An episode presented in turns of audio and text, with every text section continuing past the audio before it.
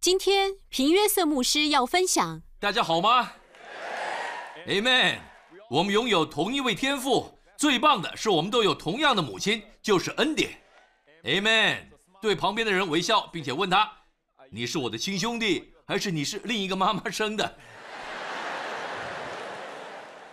如果你不了解我们在做什么，还记得亚伯拉罕和他两个儿子吗？以实玛利和以撒。圣经在加拉太书四章提到，加拉太书四章有个预表，以实玛利是使女所生，这女人预表西乃山，预表了就是律法。圣经说，结果就是捆绑。我们是自主妇人的儿女，我们像以撒一样是撒拉的孩子，撒拉代表恩典。以实玛利和以撒虽有同一位天父，但却有不同的妈妈。阿门。呃，另外，圣经还说，有代表律法的母亲，律法的母亲所生的儿子，逼迫了恩典所生的孩子，一直都是这样。嗯，逼迫现在还在，你知道吗？萨拉说，把这使女赶出去，要赶出去，整个系统全都赶出去。他说，这使女的儿子不可。与我儿子一同承受产业。神对亚伯拉罕说：“听他的话。”是神要这事发生。Amen。神不喜欢混杂。大家了解吗？其实耶稣说：“我希望你们要不冷，要不就热。”你可以想象吗？我理解热的部分，我们要为主火热，火热，懂我意思吗？我宁愿你们要不冷，要不热。这我就不明白了，什么是冷？你呃，你没有参加查经班，没有祷告，这是冷不是吗？但当我们把这观点应用到两约时，他说你要不选择恩典，不然就完全在律法之下。因为当你选择律法时，它会使你走到绝境，最后看到恩典有多重要。但我不能接受的是温水掺杂的。这让我想吐，想把你从我里面丢出去。耶稣这么说：“我想要把你从口中吐出去。”你们读过吗？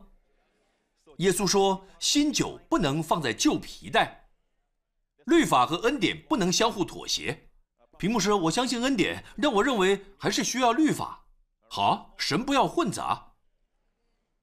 大家了解吗？我在飞机上，呃，在来美国的途中，飞在。几千英里的高空中，神告诉我有关约尔牧师的事工。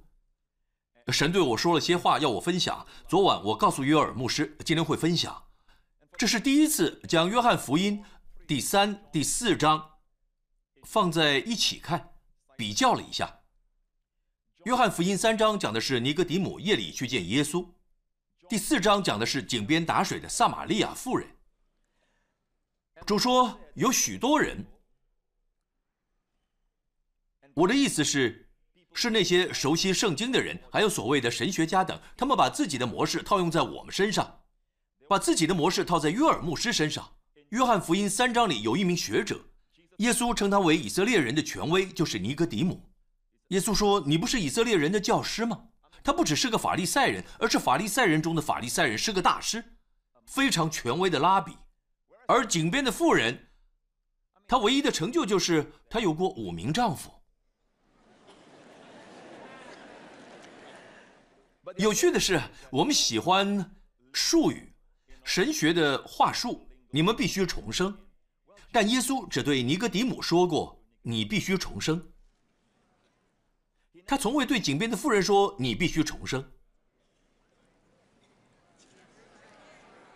还有另外一点，对尼哥底母，耶稣用旧约的语言对他说，因为耶稣知道他熟读了圣经。呃，他说：“摩西在旷野怎样举蛇？”人子也必照样被举起来，因为耶稣知道他在和大师级的拉比说话。面对富人，他只和他谈到眼前的水。他用他眼前的东西，他用很实际的比喻。耶稣的重点，他巧妙地运用属灵的技巧，告诉富人：你找的水源都是错的，就算是眼前这口井的水，也无法满足你。但富人。若你知道，对你说话的是何许人，你必早求他，他也必早给了你活水。阿门。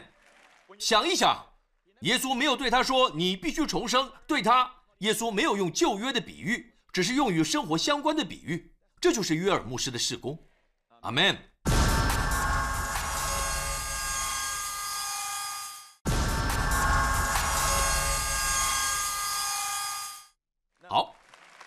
重要的是，我们没有要隐藏。还有这妇人，是唯一一位耶稣向他启示自己的身份，除了被耶稣医治的瞎子外，他是唯一一位耶稣向他显明自己就是弥赛亚，不是对尼格底姆。而是这妇人，她说：“我知道弥赛亚要来，他来了，必将一切都告诉我们。”耶稣说：“这和你说话的就是他。”英文圣经里他是斜体字，原文里没有。耶稣是这样说的：“现在对你说话的人，我是，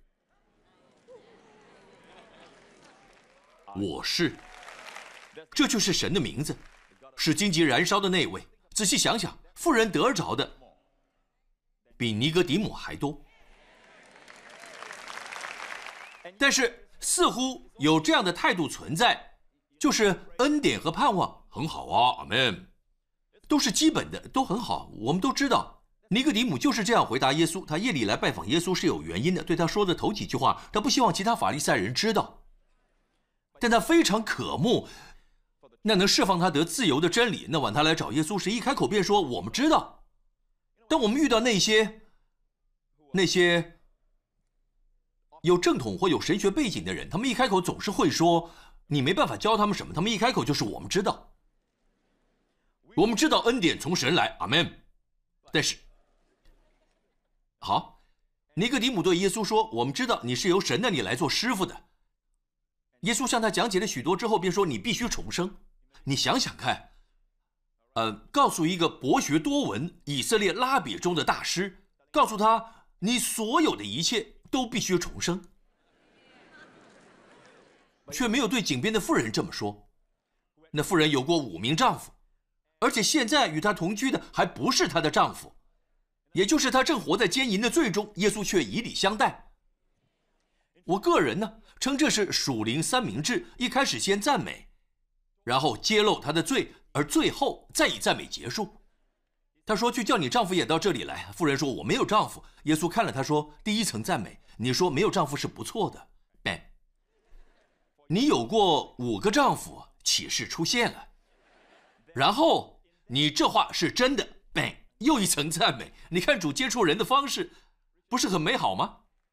为什么耶稣要揭露他的罪？原因是这样的：如果他没有将他的罪揭露出来。没让妇人晓得他知道他的一切，那么当主表明他对他的爱时，他不会感受到爱，因为他心里认为他不知道我生命中这个部分。虽然他爱我，但我感受不到，因为他不认识真实的我。但是当主将你的罪写明，并且让你知道他晓得关于你的一切，却仍然爱你，他在井边与妇人说话。你知道为什么主如此反对？有次我问主：“为什么你如此反对虚伪？”主回答：“孩子，因为我爱每个人，我无法忍受虚伪，是因为你们听听他有多反对。因为虚伪就是想要成为你所不是的另一个人。如果你想扮演别人，比方说你和某人第一次约会，假装是另一个人，好，就算对方爱上你，你也感觉不到。”因为你无法确定对方爱的是你，在一段关系里，你必须能做自己，全部展现出来，懂我意思吗？就是做自己，真实的最好的一面，最好的笑容，最好的自己。阿门。重点是，当你当你晓得某人知道关于你的一切，却还爱你时，你会真的感到被爱。主就是要让那妇人有这样的经历，他知道他的一切。仍然爱他，想一想，他他非常兴奋，他知道他是弥赛亚，他把整罐水留下，有了泉源哪还需要罐子？这泉源在你里面涌流，一直到永生。他抛下一切往城里去。仔细听好，他独自独自到井边打水，是在日正当中时，在以色列，大部分妇人都是早晨气温凉爽的时候去打水，因为以色列的中午非常炎热，妇人选择中午打水，因为她不想遇到爱八卦的人。呃，她被孤立，被人排挤。但是你看，在遇见耶稣后，我们看到这内向的妇人，她抛下一切，往城里去，对众人说：“你们来看这个人，将我素来所行的一切事都说出来了。他成了一个布道家。”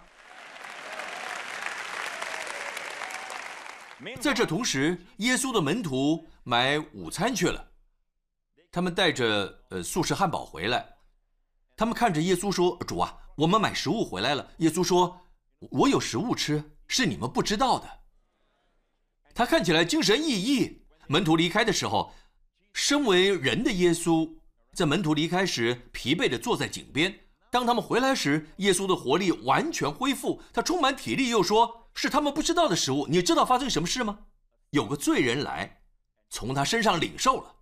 每当你从耶稣身上领受之后，那么对他来说就能恢复活力。人如果从彼此身上拿走一些东西，两人都昏倒了。你们了解吗？都撑不住。但是对主来说，好像你支取的越多，它就越强壮。恩典的本质就是供应。律法的本质则是要求，你活在恩典还是律法之下？你是要求导向或供应导向？当你面对这一周时，是带着恐惧来面对吗？或许你的挑战是要在众人面前演说，或是老板给了你一些任务，不管是什么，你认为都是对你的要求，你压力会很大，会非常沮丧。若你充满期待，说供应会来到，供应会来到。你想到的都是供应，有多少人知道？恩典会供应，律法则会要求。神要求人不可杀人，不可这样，不可那样。恩典则供应了公义，让人可以领受。阿门。所以，在井边的耶稣虽然非常疲惫，他里面的丰富超越身体的疲惫，能供人支取。当有人支取时，他的活力便重新恢复。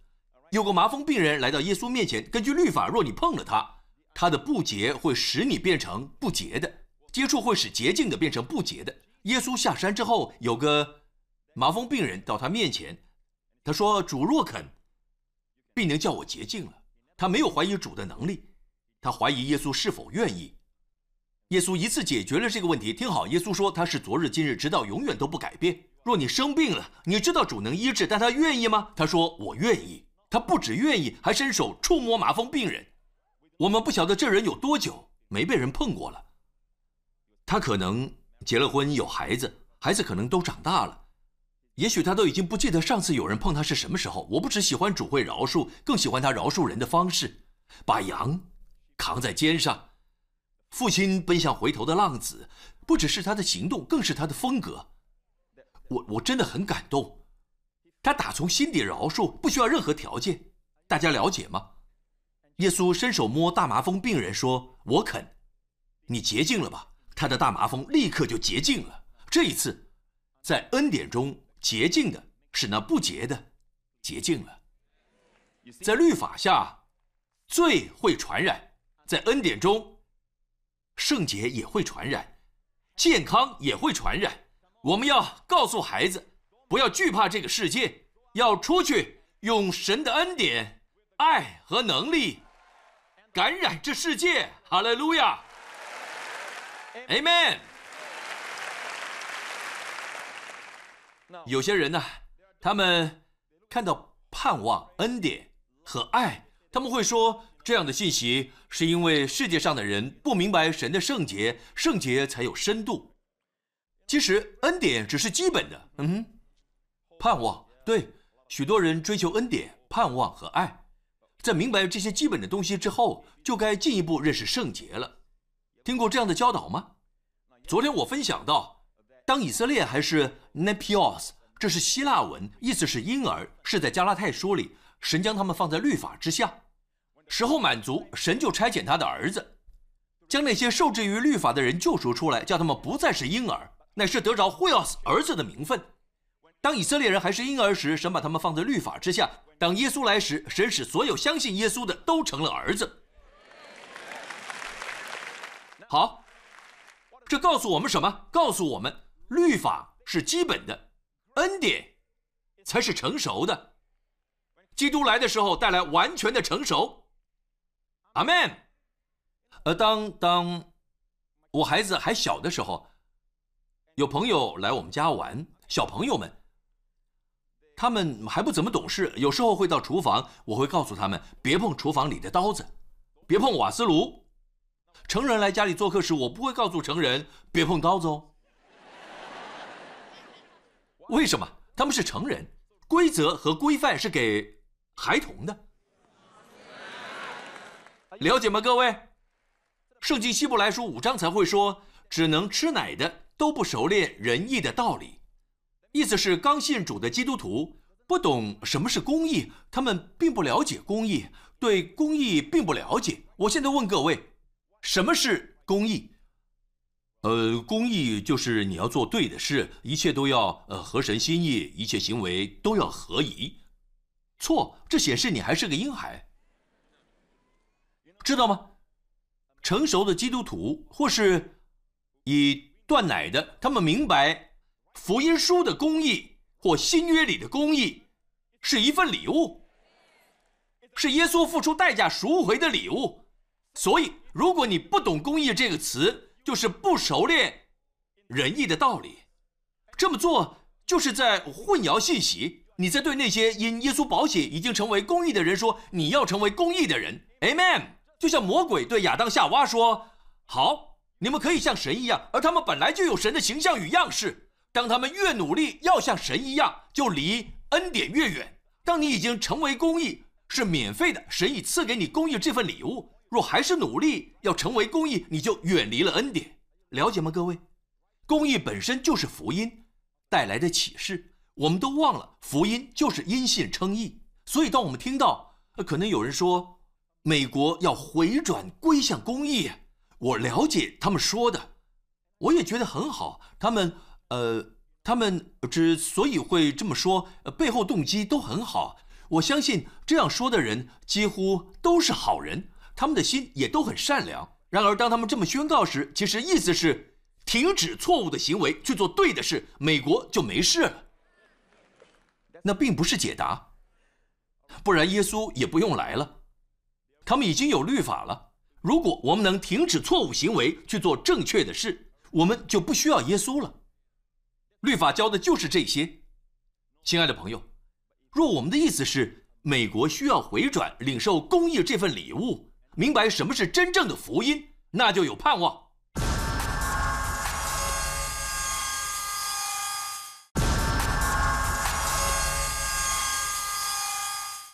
我告诉你。美国一定会转变，别忘了你们的开国元老。他们不只是停止错误行为去做正确事的一群人，他们是相信耶稣基督的一群人。他们不因信仰羞愧，一切都写在宪法里。他们都能如此公开，他们都相信耶稣基督的福音，他们公开宣扬福音。Amen。他们都是基督徒。正确的信念带出正确的生活，能带出正直的领袖，卓越的领袖。但我们想要这样的结果，却不愿意相信福音，所以我们只说就是要正直，就是要诚实。我们只想着结果，但神要的是能结出好果的好树。加拉太书五章，使徒保罗提到。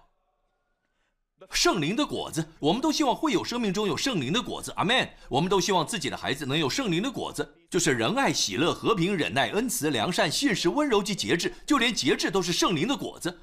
但别忘了，加拉太书列出的这些圣灵的果子，是出现在加拉太书第五章，而在加拉太书第一、第二、第三、第四章，保罗一直在讲律法与恩典，律法、恩典、律法、恩典。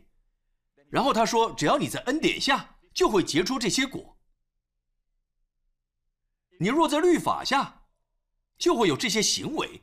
我觉得很有趣。出于肉体的被称为行为，而不是果子；而圣灵结出的是果子。你知道为什么吗？因为行为是努力出来的，果子是真实生命的产物。所以，当以色列人把自己放在律法之下，他们说耶和华所说的，我们都做得到，听起来好像很高尚，其实是自以为意。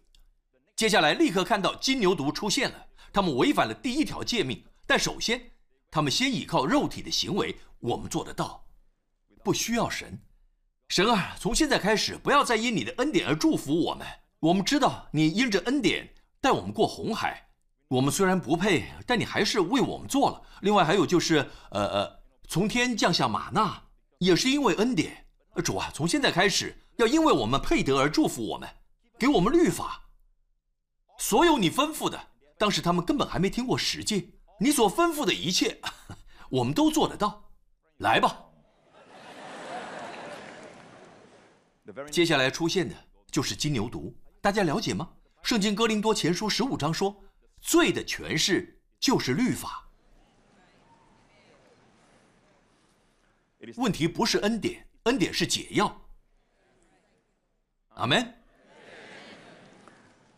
好，提到律法的时候，魔鬼不知怎么的欺骗了我们，以为恩典、盼望、喜乐、和平都是基本的。但是圣洁，阿门，连音调都要这样。神是圣洁的，圣洁，圣洁，没错。各位，神是圣洁的，十分圣洁。耶稣行走在罪人中也是一样圣洁，但人可以亲近他。法利赛人不喜欢这一点，他们想把神限制在至圣所里，不让人靠近。这样人就必须透过我，百姓必须透过他们。他们不喜欢耶稣把神变得如此容易亲近。你们认为神的心如何？要你知道他是圣洁的，神是圣洁的。耶稣在世是圣洁吗？当然圣洁。彼得、保罗还有约翰，在保罗的书信里，保罗是个非常聪明的人。保罗说，基督是无罪的。约翰是重感情的，他说主是没有罪的。彼得是个行动派，他说基督没有犯罪。不管你怎么看耶稣，他都是无罪的。大家了解吗？难道神只要我们认识他是十分圣洁的？若是如此，患血漏症的妇人就不会去摸耶稣的衣裳穗子，因为按照犹太律法，他会被石头打死。Amen。没有人可以接近耶稣，大麻风病人也不行。如果大家只是看到神的圣洁，让我问大家一个问题，好吗？请各位诚心的回答。我们在圣经里读到的每一个故事，当天使显现时，还不是神自己。当天使向人显现时，他们的第一反应是什么？他们会跪下，然后说：“离开我，我是个罪人。”我要死了！我见到神了，对吗？他们意识到什么？有人会跪下，然后说：“主啊，你的慈爱比生命更美好。”有人会这样吗？没有。圣经里的人，当主向他们显现时，或是天使出现时，第一个反应都是离开我。或我们必要死，就像参孙的父亲马诺亚，我们必要死，我们要死了，因为看见了神。他对妻子这么说。换句话说，全部人都意识到了，你不需要特别教导神的圣洁。每个人都知道，每一个人直觉知道神是圣洁的。你需要教导的，是他的爱，他的恩典，他所带来的盼望，他想要赐给你的平安。这会需要圣灵。如果律法是有深度的，每个宗教信仰都有规条，难道他们也有圣灵吗？真的吗？每个信仰都有规条，但只有圣灵能让你明白恩典。要能明白，有好行为时就有好结果，做了坏事就有惩罚。任何人都懂这个原则。但若要人明白你能领受你不配得的一切好东西，是因为有人承担了你本该得到的恶，这可需要圣灵，需要属天的技巧，才有办法传递教导恩典。千万别说这样才有深度，那是肤浅的，只是基本的。还记得彼得吗？当彼得，呃呃，好，我们一起来看彼得第一次遇见耶稣的时候。当然是彼得的兄弟安德烈，把呃把耶稣介绍给他，记得吗？这是彼得第一次遇见耶稣，但因着某些原因，他离开主，回去打鱼了。他忙了整晚，却一点渔获也没有。当晚，耶稣在讲道，耶稣上了他的船。有多少人知道，当主要你给的时候，其实是在设计你，准备要祝福你。当主对你说要你给的时候，不管是要一条船或其他的东西，他正在设计你。这么多人，他就是选择要设计你。你们都知道发生什么事？渔获量多到网要破、船要沉的地步，船还真的开始下沉。他必须求救。我喜欢这样的祝福，阿门，不是吗？突然间，彼得转过来，这是他刚刚接触耶稣的头几次。他看着耶稣说：“离开我，我是个罪人，不需要别人教他。”所以，当他刚开始、刚开始遇见耶稣时，他意识到什么？他的爱还是他的圣洁？他的圣洁。离开我，我是个罪人。他感受到的是神的圣洁。到目前为止，了解吗？三年半过去了，他一直跟着耶稣。彼得已经有所成长，好吗？但是仍然有些自以为意。逾越节的晚上，他对耶稣说：“就算所有这些门徒，他还是当着他们的面说，他当着大家的面说，大家都在，就算这些人都离弃你，我。”彼得绝对不会离弃你。Where you go, I follow, I follow. You'll always be my true love, my true love, from now until forever. Yo.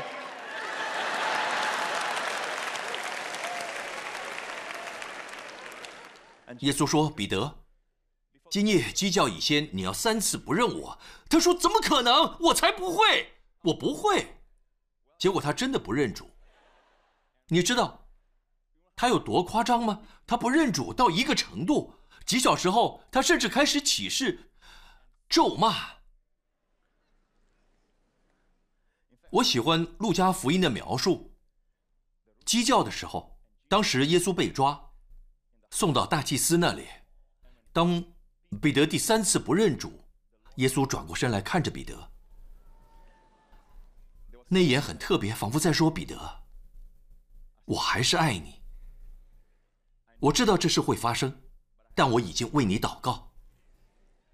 就算你现在失败了，我祷告，在你真正转变之后，你必能兼顾你的弟兄。那一眼很特别，那一眼使彼得心碎，跑出去痛哭流涕。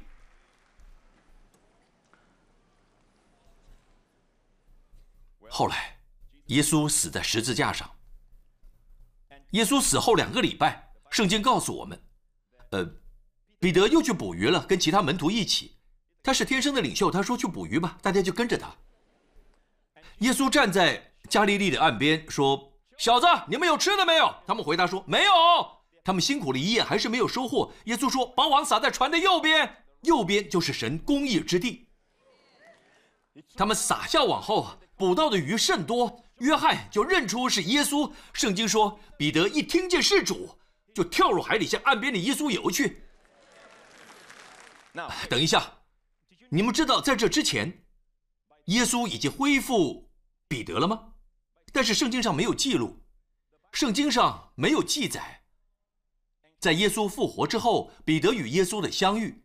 但是当你读哥林多前书十五章说，耶稣复活后将自己显给基法看，这是彼得这名字另一说法，是加勒底语，然后显给十二使徒看。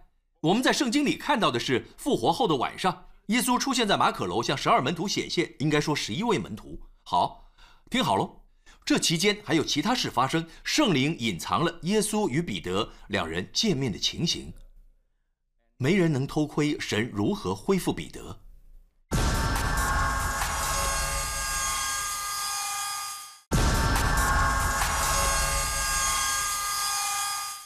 我们只知道耶稣和彼得单独碰面。好，两周后。在加利利的岸边，当彼得认出是耶稣时，他立刻跳入海里游向主。那你觉得是什么吸引了彼得？主的圣洁，他一直都是圣洁的，而且十分圣洁，或是主的爱？你认为呢？若是主的圣洁，彼得会从船的另一边跳入海中，远离耶稣。我认为会是这样，对吗？但是他跳下船，根本等不及船靠岸。他跳下船，迫不及待游向耶稣。哪样才是成熟？是刚开始吗？彼得还不认识耶稣，只是稍微了解，但还不真正了解耶稣。那时彼得意识到的，就是他的圣洁。在与主同行之后，他认识了主，主饶恕了他。之后他变得更认识主，是主耶稣的恩典和爱吸引了彼得。在彼得的生命中，哪样是成熟？神希望我们认识的，是他的爱和恩典。神圣洁吗？当然，十分圣洁。他对罪的态度软化了吗？没有。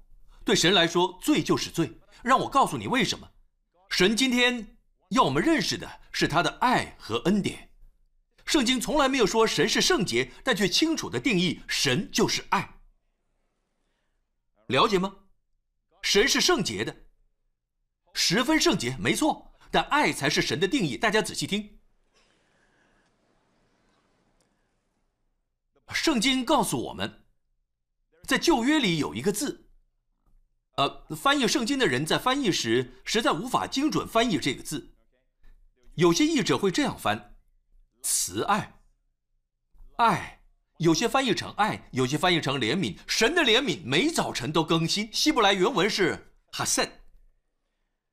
大卫说：“你的慈爱比生命更美好。”慈爱原文就是 “hased”，同一个希伯来字，但英文却不同，就好像英文圣经译者无法找到合适的词汇。另一处说他的怜悯每早晨都更新，希伯来文则是他的哈森每早晨都更新。不久前我去以色列，就像呃我昨晚说的，现在以色列有许多犹太人牧师，拥有弥赛亚信徒。他们都在传讲神的恩典，Amen。呃，他们呃，他们的新约圣经是希伯来文的，新约原本是用希腊文写的，他们有翻译过来的希伯来文版本。我问他们，圣经每次提到恩典时，比方说律法借着摩西颁布的恩典与真理是恩典的希伯来文到底是什么？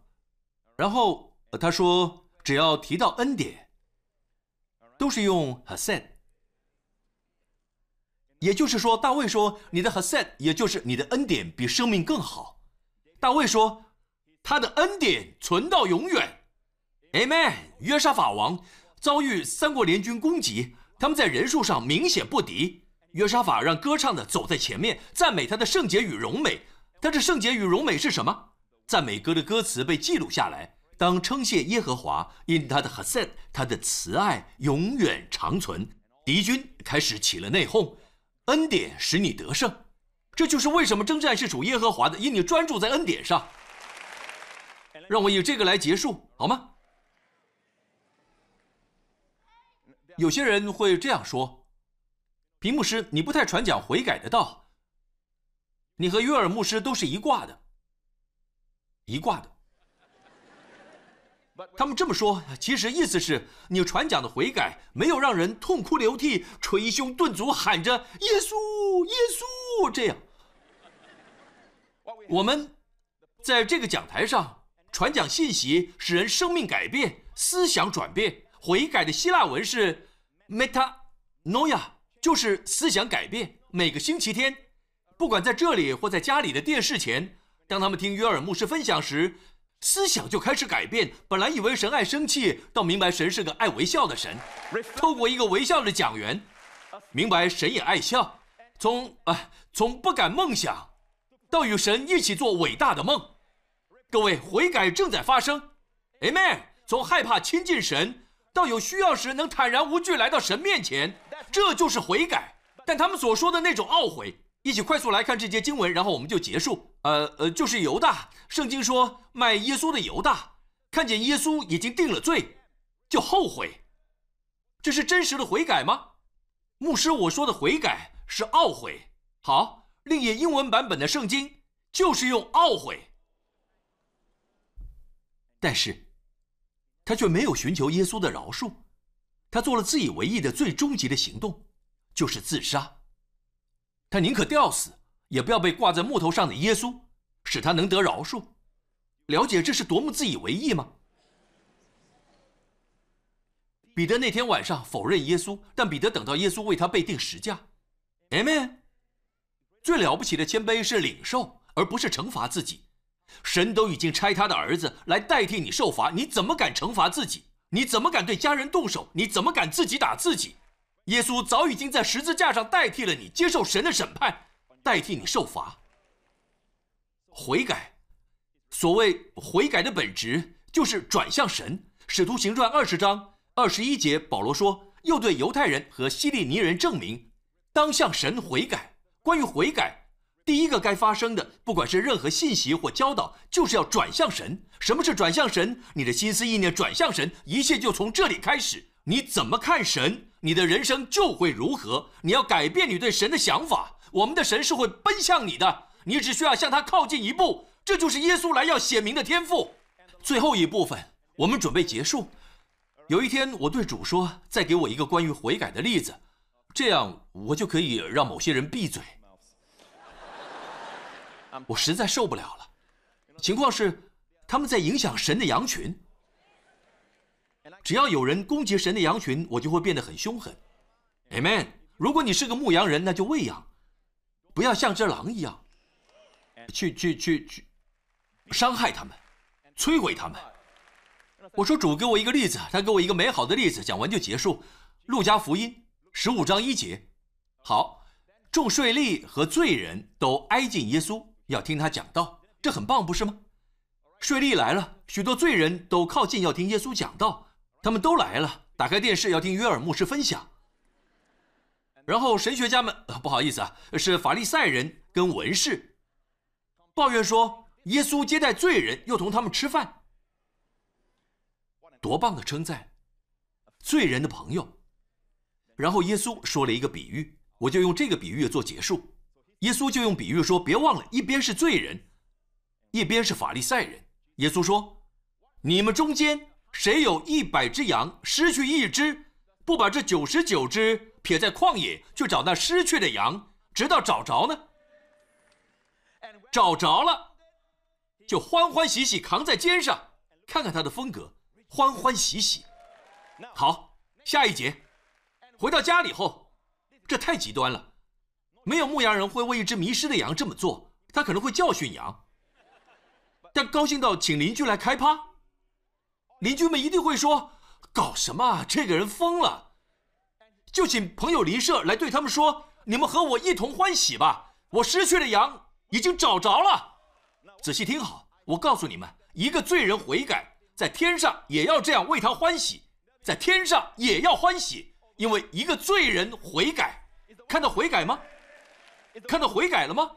一个罪人悔改，在天上也要这样为他欢喜，比另外九十九个不用悔改的艺人欢喜更大。读到这里时，我问神：“哦，主啊，迷失的羊要怎么悔改呢？”很明显，主是在教导悔改。我祷告主啊，求告诉我。我又读一次：好牧人撇下九十九只羊，好牧人去找，好牧人寻找了。好牧人找到了，好牧人扛，好牧人将羊扛在肩上，这样羊就不用再走。现在羊倚靠着牧人的力量，好牧人带羊回家，好牧人找人一起庆祝，好牧人非常高兴。我说主啊，我没有看到，呃呃呃，没看到羊悔改啊，只有好牧人而已。而主说：“这就是悔改。羊必须愿意被扛在肩上，羊必须愿意被爱，羊必须愿意在我刚强的肩上休息。只要你这么做的时候，愿意被爱，愿意依靠我的大能，愿意在我爱里安歇，这就是真实的悔改。耶稣得到所有的荣耀。” 不是一直喊悔改、悔改、悔改，或是有后悔的感觉，像犹大一样，却没有真实的悔改。各位，我们应该为了自己读圣经，来看这位美好的耶稣。两千年前，他被挂在木头上，在以利亚的时代，他取了十二块石头竹坛。他叫人把水倒在祭物上，倒了三次，故意让情况变困难，要试验神，看火有没有办法烧尽一切。神降下火来，以利亚的火，也就是神审判的火，烧尽燔祭，烧灭坛上的十二块石头，什么都不剩。因为在旧约里，审判大于祭物。在新约里，当耶稣被钉在十字架上成为祭物时，他承担了一切神对于不法还有罪所产生所有公义的愤怒。他承担了一切，一直到呃呃，真希望有个影片可以让你们看，就像龙卷风一样，整个被吸了进去。他承担了一切，然后说成了，什么都不剩，不再有咒诅，不再有审判。这一次，耶稣现在仍然活着。他说。父啊，别忘了这次，在他承担一切之后，祭物仍然在。史上第一次，我们看到祭物胜过了审判，恩典已经来了。哈利路亚！我们都一起受益。亲爱的朋友，神仍然是圣洁的，但因着基督成就的，神公义的双眼看见了我们大家的罪，全部归到耶稣身上。神是圣洁的。十分圣洁，已不能再审判我们，因这些罪在耶稣身上已受审判。这就是一罪不二罚，同一样罪不能惩罚两次。代替我的耶稣受罚一次，我又受罚一次。如果神这么做，他就不圣洁了；如果这么做，他就不是公义的了。我告诉你们，今日神的圣洁是站在我们这边的，就像以色列人，呃，将血涂在门上，神的圣洁现在与他们同一阵线。因为有血为他们流了，各位了解吗？今天神的圣洁在你这边，要求你要无罪开释，你已经称义，你已经被赦免，他已将公义赐给你。神是帮助你的，不是抵挡你的。大家一起来赞美他吧！哈利路亚！耶！这才是我们的神。